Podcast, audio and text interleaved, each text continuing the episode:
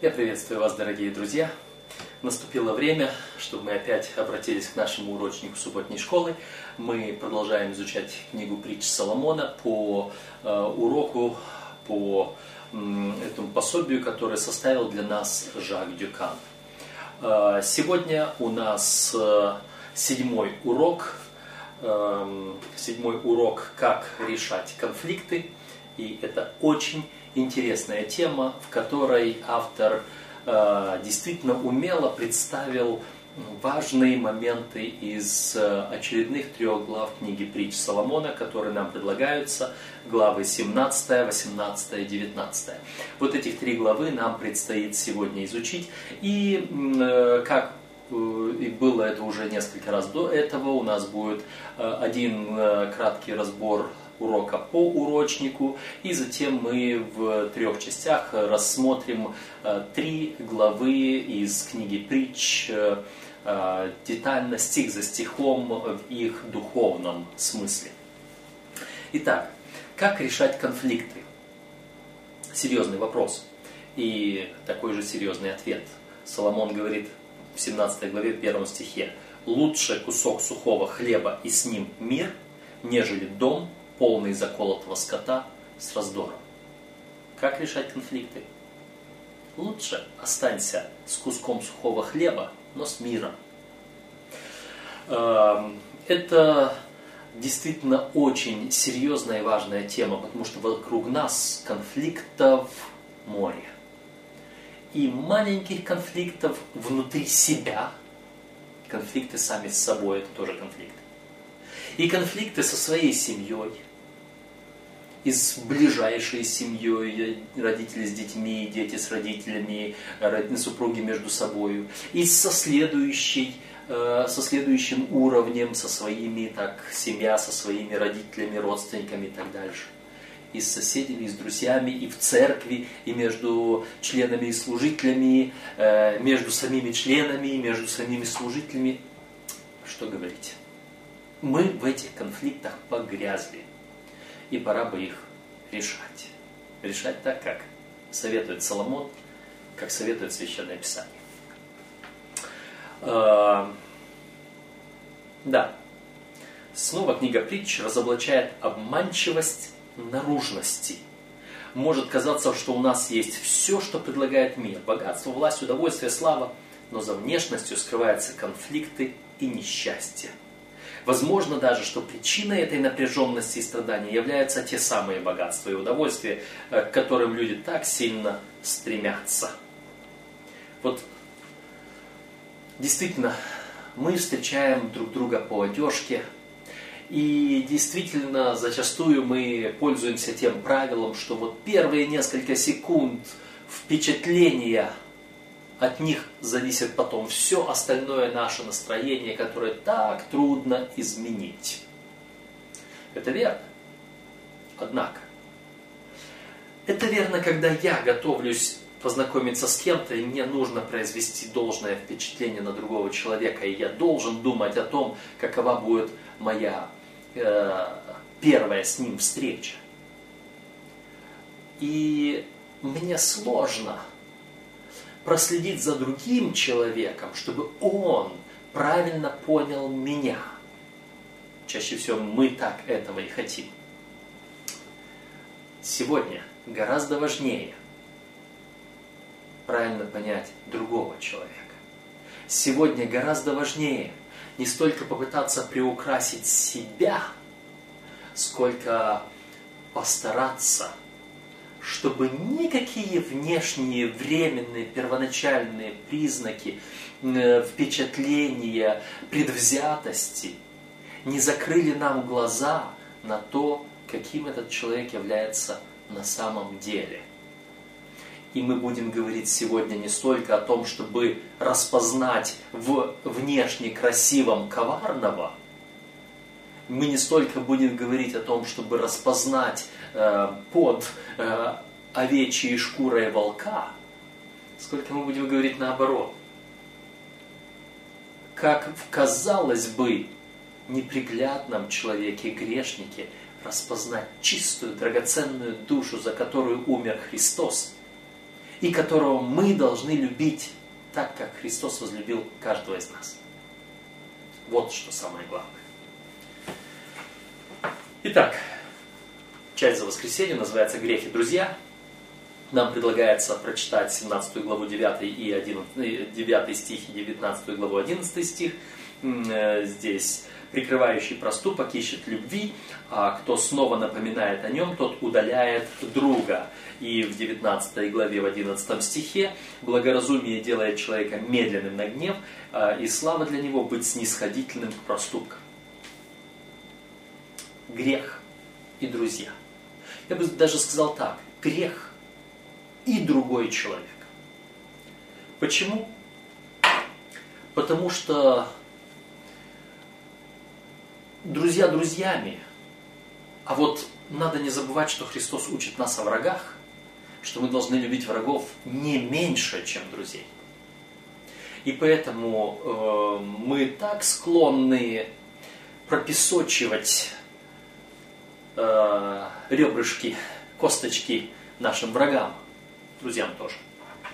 Смотрите, что пишут автор нашего урочника.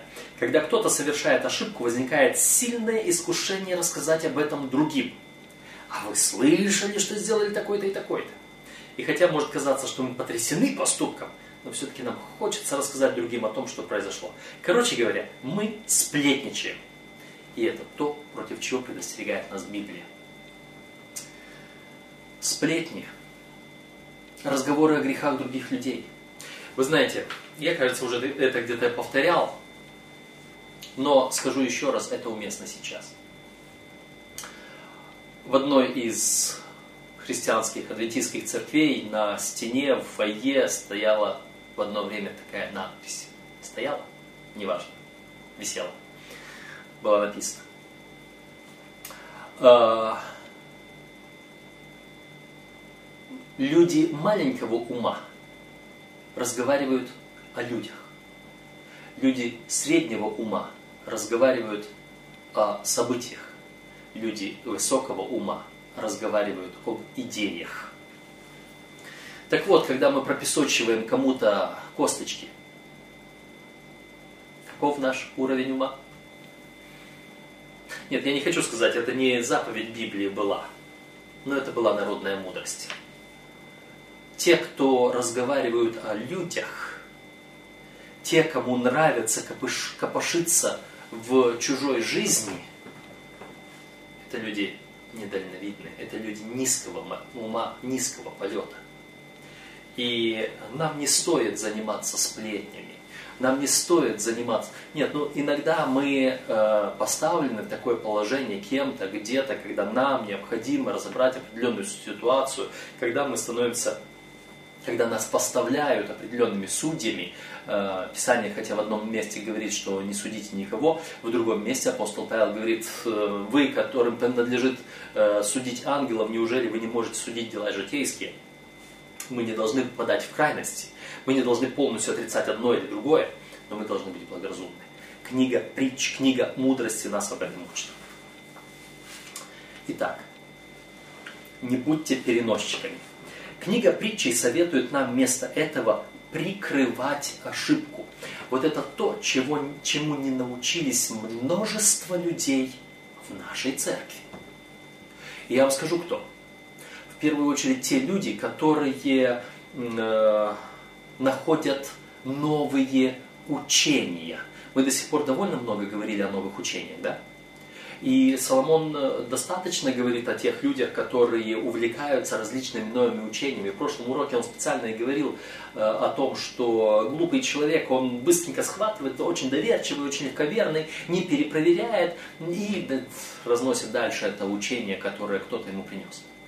Я сейчас хочу затронуть глубинные корни проблем в учении. Э, в одной из церквей, в которой возникла проблема с учением, и в частности это произошло как раз на уроке субботней школы, когда эм, э, когда кто-то сказал, мы, вы знаете, мы, уч... несколько группа учителей субботней школы, мы не будем преподавать вот этот урок, в котором говорится о трех личностях божества, потому что мы в это не верим. Возникла проблема. И меня пригласили в ту церковь попытаться разобраться в этой проблеме.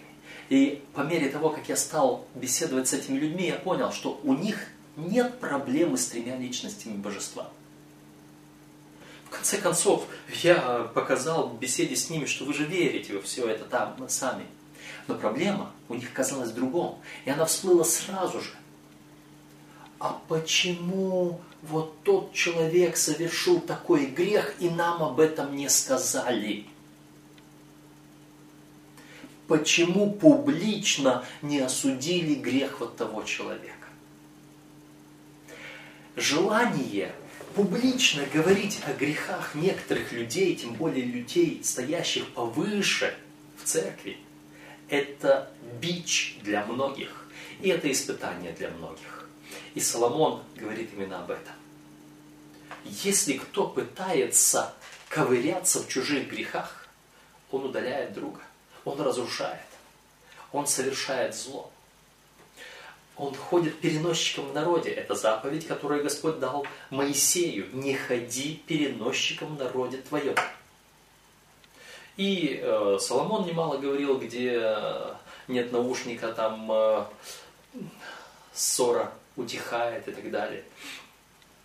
Проблема в том, что нам хочется выставить на показ чужие грехи.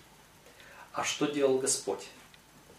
Э, здесь Соломон и автор нашего урока предлагает нам любовью исправлять ошибки других.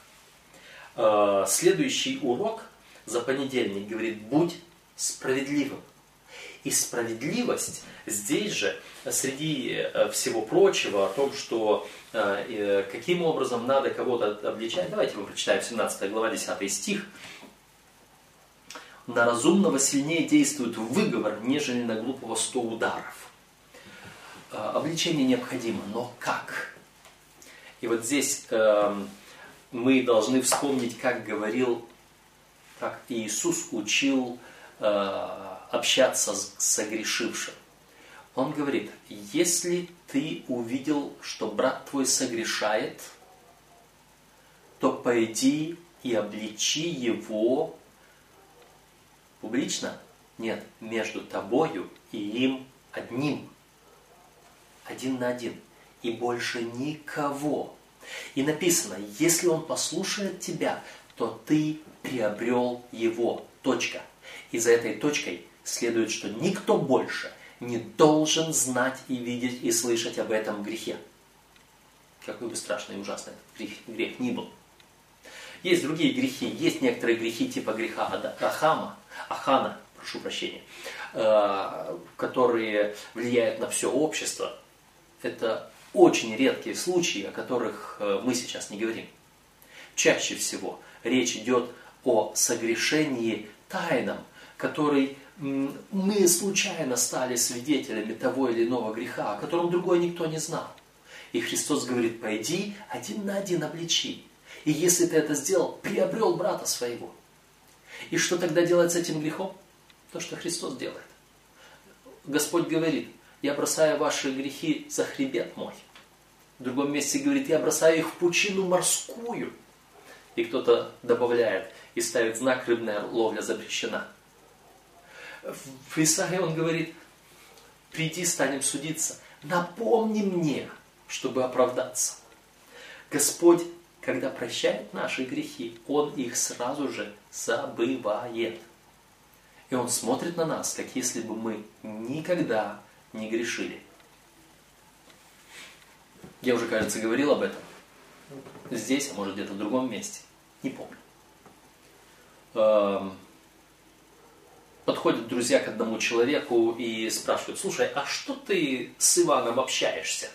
Ты разве не помнишь, что этот Иван тебе тогда натворил? Он говорит, нет, не помню, а что? Нет, ну как ты не помнишь? Ты, у вас же была такая ссора большая с ним. Он говорит, слушай, не помню. Я только помню, что я его просил, а вот за что – не помню. Вот что нужно помнить, что мы простили. А вот за что простили, можно не помнить. Господь не помнит. Поэтому, если человек прощен, если мы его подвели к покаянию, все, точно. Хорошо, допустим, мы поговорили с ним, как Христос говорит, и не смогли убедить его, что дальше? А дальше Христос говорит, если не послушает, возьми второго, и вы вдвоем пойдите. Кто второй будет? Скорее всего, служитель церкви. И пойдите вдвоем и попытайтесь его убедить. И если послушает, вы его приобрели, и кроме вас двоих, и этого человека согрешившего, никто не должен об этом знать. А вот если не послушает и вас двоих, ну тогда, может быть, стоит рассмотреть это перед церковью. Понимаете, а, хотя даже если продолжать, то и перед церковью там тоже есть свои, своя система, каким образом это делать так, чтобы сохранить честь грешника. И Иисус Христос сохраняет честь грешника. И вот, смотрите, а, Иоанна 8 глава, 1-11 стихов. Вы знаете всю эту историю, да? Давайте мы глянем на нее так, по-быстрому, чтобы убедиться. Иоанна 8 глава, 1-11 стихов. Вот когда Иисус сел учить, книжники фарисеи привели к нему женщину, взятую прелюбодеяние, поставили среди ее посреди и сказали, спросили, что? что как отреагировал Христос на это? Шестой стих середина. Но Иисус, наклонившись низко, писал перстом на земле, не обращая на них внимания.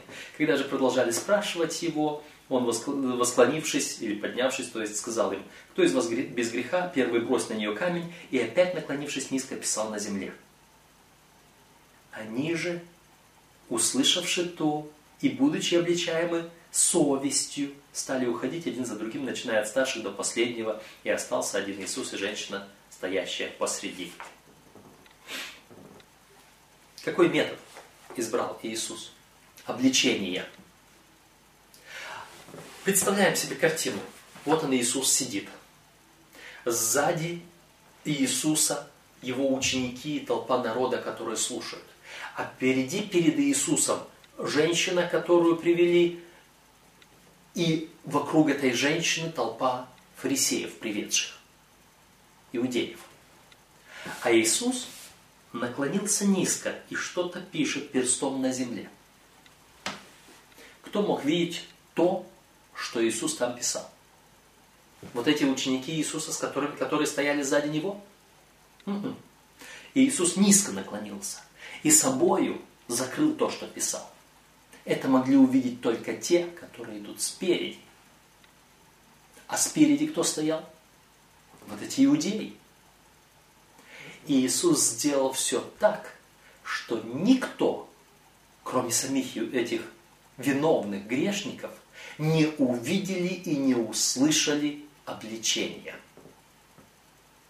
Иисус Христос утаил их грех. Подумайте об этой же самой Марии, которая э, была на перу у Симона – и когда она э, омывала ноги Иисуса, Симон в своем сердце начал роптать против Иисуса и против этой женщины. Ой, если бы он знал, кто она. Иисус мог бы сказать, послушай, Симон, я знаю, что ты в своем сердце сейчас думаешь об этой женщине, ты знаешь, ты не лучше, ты еще хуже, может быть. Но Иисус, как будто бы ни в чем не бывало, как будто бы ничего не замечая, начинает говорить, историю задавать. Симон, можно я тебя спрошу, кто будет больше любить, кому проще на много, кому проще на мало? Иисус не выдал Симона. Он только сказал про эту женщину. Ей проще намного. Точка. Кому проще на мало? Еще один пример. как Иисус относится к согрешившему. Прежде чем скажу о самом Иисусе, скажу о Господе. Тот же Иисус. Грех Давида. Сколько людей знало о грехе Давида, э, когда Бог послал Нафана обличить его. Мы это можем узнать из того, как вели себя окружающие Давида люди, когда Господь стал исполнять свое наказание Давида, и когда первый сын, сын Версавии, умирал. И когда наконец-то ребенок умер, и люди боялись сказать Давиду, что он умер, а когда Давид сам задал прямой вопрос и понял, что он умер, он изменился и стал спокойным, если не радостным. И они удивлялись, что произошло. Почему они удивлялись? Потому что они ничего не знали о грехе Давида. И о том, что происходило между Давидом, Нафаном и Богом. А Давид знал. И, наконец-то, Иисус Христос. Иисус Христос принял Иуду. Мы знаем, как он его принимал. Он его не приглашал, он его просто не оттолкнул. Тем не менее, об Иуде сказано, опять-таки, с той же самой историей об этой женщине. Об Иуде сказано, что он был вор. И тем не менее, Господь позволял ему носить ящик с пожертвованиями. Кто знал, что Иуда был вор? Ученики? Иисус знал. Но Иисус позволял ему носить ящик с пожертвованиями. Иисус не выдавал этого вора. А потом, когда Иисус на вечере говорил, что вот один из вас предаст меня, он назвал Иуду по имени. Он сказал это так, что сам Иуда понял, что Господь его знает. И потом, когда Иисус сказал Иуде, ну ладно, иди, делай, что задумал, то он сказал это так, что ученики никто не понял. Им показалось, что Иисус сказал им, пойди купи что-нибудь для вечера, для нашего праздника. Вот как Иисус поступает с согрешившим. А мы с вами как поступаем с согрешившим? Мы можем сказать, что наше отношение к согрешившему точно такое, что мы прикрываем его грех, надеясь на его покаяние. На что надеялся Иисус? Я вам скажу на что. Петр был не лучшим предателем. Но Петр после предательства и после обличения побежал в Гефсиманский сад и там молился и каялся. Иуда после предательства и после обличения побежал тоже в сад, может тоже в Гефсиманский, и там повесился. Если бы Иуда не повесился, а начал раскаиваться, как Петр, то, вероятно, после воскресения своего Христос посылал бы Марию навстречу Иуде и сказать, иди, твой учитель ожидает тебя. А потом вместе с Петром, обращаясь к Иуде, говорил бы, любишь ли ты меня, паси агнцев моих. Но Иуда не согласился. С печалью отошел, как тот богатый юноша. Вот чему учит Священное Писание. Быть справедливым – это означает – быть справедливым по отношению к грешнику, потому что и я грешник, в первую очередь. Есть, э, я родом из Молдовы, из Молдавии, э, в сельской местности раньше были такие мешки, двойные мешки, они так и назывались бесаги, э, которые носили на плечах как тряпичное коромысло, грубо говоря. Коромысло знаете, да? С этой стороны ведро с водой, там ведро с водой, и вот оно уравновешено. А это мешок. Мешок сделан из, как бы, вот берется обычный половик, две половинки загибаются, прошивается по краям, здесь посередине два кармана в две стороны, и вот оно через плечо перебрасывается. Один мешок вот здесь, другой мешок вон там. И люди идут на базар, покупают, складывают в этот мешок немножко туда, немного сюда, чтобы было равновесие такое, легко нести. Некоторые умные люди из этого притчу сделали и говорят, мы свои грехи, свои собственные грехи бросаем в заднюю часть мешка. А чужие грехи бросаем вот здесь в переднюю часть мешка.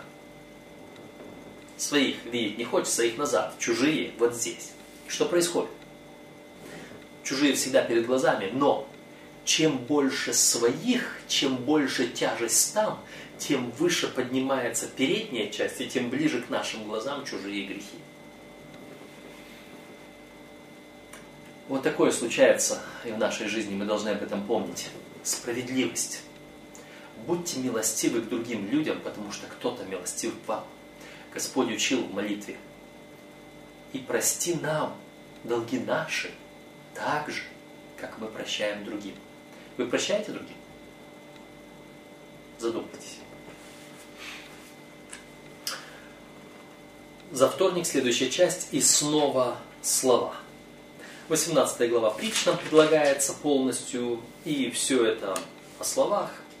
Мы снова сталкиваемся с реальностью и силой слов. В данном случае мы видим, как глупые используют свои уста к собственной погибели. Текст 13 является особенно назидательным. Кто дает ответ не выслушав, тот глуп и стыд ему. Не торопись языком. Или 18.4 слова уст человеческих, глубокие воды, источник мудрости, струящийся поток. И здесь глубокие воды это не те темные, будем говорить, бурные, в самой глубине потока, где там уже мутная вода и ничего не видно. Нет. Образ глубоких вод используется в книге притч в положительном значении, символизируя мудрость. Он передает идею тишины и так далее. 18.21. Смерть и жизнь во власти языка, и любящие его вкусят от плодов его. И власти, то есть и жизнь и смерть во власти языка. Об этом много мы говорили. Итак, особенно, когда, что наш урок говорит, наша тема урока, как решать конфликты, язык. Во власти языка и жизнь и смерти. Христос говорил о том, что заповедь «не убий» касается наших мыслей и наших слов. Жизнь и смерть во власти языка. Итак, как решать конфликты? Иногда нужно свой язык прикусывать и рот на замок закрывать. Две стороны одной истории. Прочитайте притчи 18.2. Глупый не любит знания, а только бы выказать свой ум – глупые настолько уверены в себе и так сильно жаждут высказать свое мнение, что они не заинтересованы в том, чтобы узнать что-то от других. Их закрытые умы компенсируются открытыми ртами. Это смертельная комбинация. Интересно, говорит автор здесь. Оно действительно так. Но речь э, здесь о том, что э, вот смотрите, как здесь э, говорится, разве не случалось с любым из нас, что в какой-то момент мы отстаивали некое убеждение только для того, чтобы в дальнейшем обнаружить, что были неправы. Это не означает, что мы не должны иметь твердых убеждений, это только означает что, что нам нужно иметь некоторое смирение, ибо никто из нас не знает ответов на все вопросы. И даже когда мы знаем правильный ответ, истина часто бывает немного более глубокой и имеет больше оттенков, чем мы можем понять и вместить. Нам нужно выслушивать две стороны. Э, хороший здесь стих. Притча 18.17. Первый в тяжбе своей прав, но приходит соперник его и исследует его. Я слышал о многих людях, и совсем недавно как-то разговаривали об одном э, человеке, о директоре школы, который всегда занимает сторону того, кто первый пришел к нему пожаловаться. Вот кто первый к нему пришел, тот и прав. Вы представляете, насколько это плохая позиция? Потому что далеко не всегда жалуется тот, кто пострадал. И я встречал немало таких людей. Они ухватываются только за первое мнение, которое им представили картину. А сколько раз у меня было такое, что приходят два человека, ссорятся друг с другом. Один высказывает свою картину, свое видение ситуации.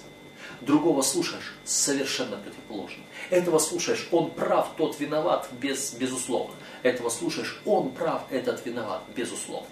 И что дальше делать? А дальше нужно внимательно, тщательно, не торопясь, без предвзятости исследовать дело с двух сторон. С обеих сторон. Сторон может быть больше, чем две. Может быть три-пять. Надо внимательно, всесторонне изучить дело, взвесить и не подсуживать одному или другому, а быть справедливым и честным. И вот поэтому у нас следующая часть за четверг. Будь честным. Интересная здесь история о том, как король прибег к интересному методу, как распознать лжеца. Он просто объявил конкурс на лучшую ложь. И он хотел наградить самого лучшего лжеца. Но в результате он достиг того, чего хотел. Он выявил самого неспособного лгать. Есть русская сказка о том, как некий молодой человек выбирал себе невесту. Знаете эту русскую сказку? А может, это не русская, я не помню. Читал в детстве когда-то эту сказку. У него в том году был большой урожай слив. Он взял телегу, нагрузил сливами и поехал менять сливы на мусор. Он так и объявил, сливы на мусор, сливы на мусор, меняю. Люди перед этим быстренько убирали, сгребали в доме этот самый, этот мусор и все. И приносят ему в мешках, собирают, забирают у него сливы в мешках. А одна девушка подходит, и у нее в платочке завязано немножко мусора. И она говорит, извини, у меня нету, дай мне, я хочу попробовать слив, хоть горсточку. У меня вот только маленький платочек с мусором молодой человек спрашивает, почему у тебя нет мусора? Да откуда ему быть? У меня всегда дома чисто, я убираю. А этот мусор даже не из моего дома, это моя соседка согласилась мне дать немножко мусора в обмен на то, что я помогу ей изгрести весь ее мусор. Я думаю, вам не стоит говорить конец этой сказки, да? Вы уже поняли. Будь честен будь честен во всем, что делаешь, в том числе в твоих словах, в твоих действиях, во всем. Потому что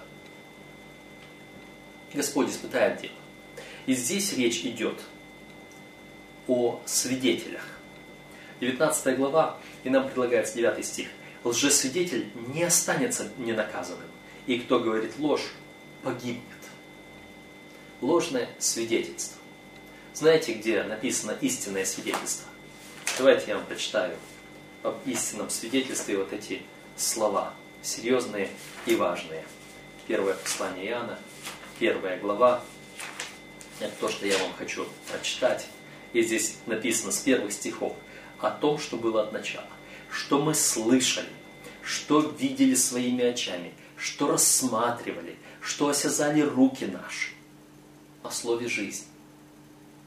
Слышали, видели, рассматривали внимательно, осязали наши руки. Вот о чем мы свидетельствуем. Итак, когда мы с вами что-то свидетельствуем, какие мы свидетели? Или такие, как подбегает человек, его спрашивают, так, э, кто здесь свидетель? Он говорит, я свидетель, а что произошло? Хороший ответ, да? Я свидетель, а что произошло? Свидетель, он видел знает, он участник, он наблюдатель, он исследователь этих событий, он здесь, он знает. Другой свидетель был Хусий. Вернее, не Хусий.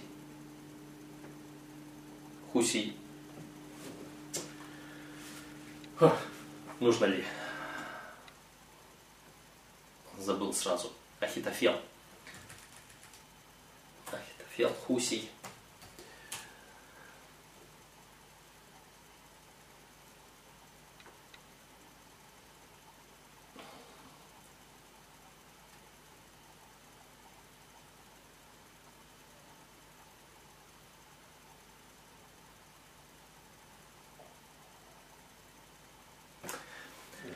Значит, это вторая царство, 17 глава, э, когда Авесолом восстал против Давида, и, наконец-то, э, армия Давида под руководством Иава победила, и Иав сам лично убил Авесолома. Тогда э, Иав говорит Хусию, пойди извести Давида. А написано Ахимаас, это 2 царство 17.22, но Ахимаас, сын Садоков, настаивал и говорил Иаву, что бы ни было, но и я побегу за Хусием. Иав же отвечал, зачем бежать тебе, сын мой, не принесешь ты доброй вести. Ахимаас не был послан вестником. И чуть-чуть ниже рассказывается, что Ахимас прибежал первый, он был моложе, он был умнее, он выбрал прямой путь. И когда царь спрашивает о том, что за весть, 28 э, стих, и воскликнул Ахимас, сказал царю, мир. И сказал царь, благополучен ли от рака? И сказал Ахимас, я видел большое волнение, когда раб царя Иоав послал раба твоего, но я не знаю, что там было хороший свидетель, прибежал сказать, что я не знаю, что там было. Бываем ли мы такими вестниками, которые бежим, говорим, свидетельствуем, а не знаем? Против этого предостерегает э, нас Соломон. В чем состоит обязанность свидетеля? Лгать всегда плохо, но делать это в суде и под присягой еще хуже. Во многих странах лжесвидетельство является весьма серьезным преступлением. А, вот об этих вещах идет речь в нашем уроке сегодня. И э, в конце есть прекрасные две э, цитаты, которые мы всегда стараемся читать, потому что в них есть нечто очень важное. Цитата из свидетельств для церкви, том 4. «Собирание сплетен и наушничества – один из излюбленных приемов сатаны. С его помощью он сеет разногласия и вражду, разлучает друзей и у многих подрывает веру в истинность наших взглядов. Братья и сестры слишком охотно говорят об ошибках и промахах, которые, как им кажется, совершают другие. В первую очередь те, кто решительно и точно передают обличительные и предостерегающие вести от Бога наша проблема, что мы слишком много говорим об ошибках и промахах других людей. И это особенно делают те, которые пытаются принести нам ложные вести в нашу церковь, настроить людей в церкви друг против друга, членов церкви друг против друга, членов церкви против служителей, служителей против членов церкви, внести разделение в церковь. Это то, что использует сатана. Не слушайте человека, который клевещет вам на кого-то другого. Там же написано, дети жалобщиков слушают все это и впитывают в себя яд недовольства. Таким образом, родители, ослепленные недобрыми чувствами, закрывают все подступы к сердцам своих детей. Как много семей усложняют свою жизнь сомнениями и подозрениями. За обедом они перемывают кости друзьями, продают сплетни в качестве изысканного десерта. Сенсационные новости и клевета обходят всех сидящих за столом. И эти, с позволения сказать новости, затем комментируют не только взрослые, но и дети. Тем самым они бесчестят Бога. Иисус сказал, так как вы сделали это одному из всех братьев моих меньших, то сделали мне. Следовательно, люди, клевещущие на рабов Христа, слословят Его самого и отрекаются от Него. Как часто мы э, совершаем такое, осуждая проповедника, его проповедь, служителя Божьего, церковь Божью. Это стало очень модным в последнее время, к великому сожалению.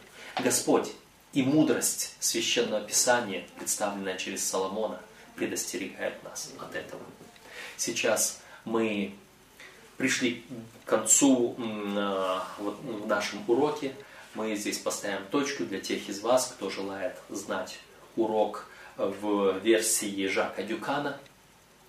В следующих частях мы возьмем Священное Писание и будем стих за стихом разбирать три главы, 17, 18 и 19. Да благословит вас Господь.